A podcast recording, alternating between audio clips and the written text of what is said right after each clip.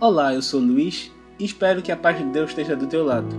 Estamos a começar com mais um episódio do Crescendo com Deus, um podcast direcionado para jovens e adultos de todas as idades, com a finalidade de encontrarmos mais e mais a face de Deus, permitindo assim que Ele cuide dos nossos passos todos os dias.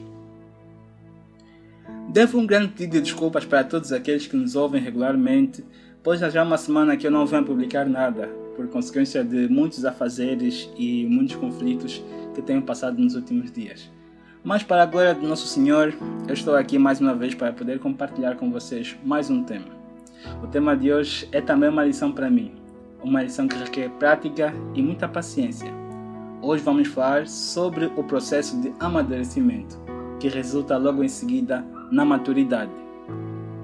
À medida que vamos crescendo, passamos por diversos conflitos, vários problemas que nos colocam para baixo.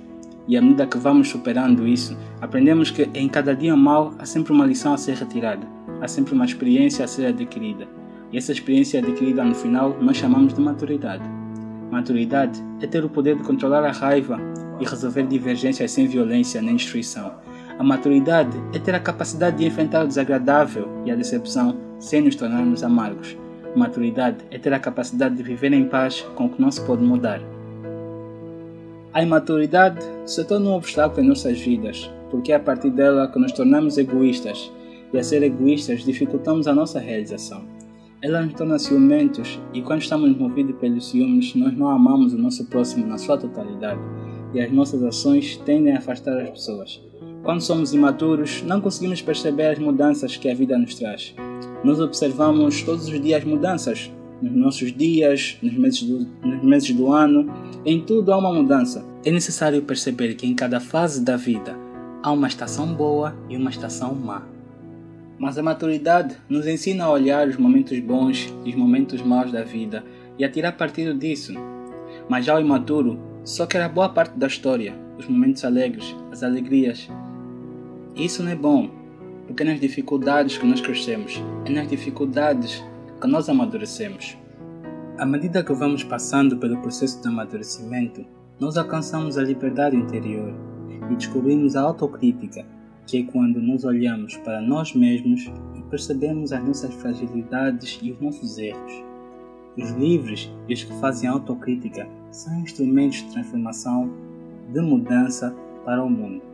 Devemos buscar a maturidade em todos os seus aspectos maturidade espiritual, maturidade afetiva e maturidade emocional. Para melhor exemplificar, eu vou pegar a maturidade espiritual.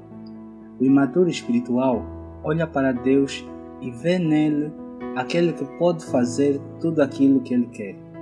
Mas aquela pessoa que é madura na fé enxerga Deus como um guia, como um suporte, como aquele que vai ajudar a entender todas aquelas coisas que lhe trazem desconforto.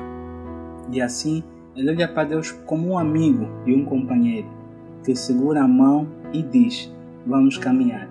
Se tu tropeçares, eu te levanto. Nunca perde aquele que opta por amadurecer. Eu ainda estou nesse processo e por vezes também caio. Mas eu vos digo que a caminhada é longa, mas eu não vou desistir. Para terminar, eu trouxe um dos capítulos que eu tenho lido muito nos últimos dias. Está no livro de Filipenses, capítulo 3, versículo 12 a 16. Não que eu já tenha obtido tudo isso, ou tenha sido aperfeiçoado, mas prossigo para alcançá-lo, pois para isso também fui alcançado por Cristo Jesus. Irmãos, não penso que eu mesmo já o tenha alcançado, mas uma coisa faço, esquecendo-me das coisas que ficaram para trás e avançando para as que estão adiante, prossigo para o alvo a fim de ganhar o prêmio chamado Celestial de Deus em Cristo Jesus.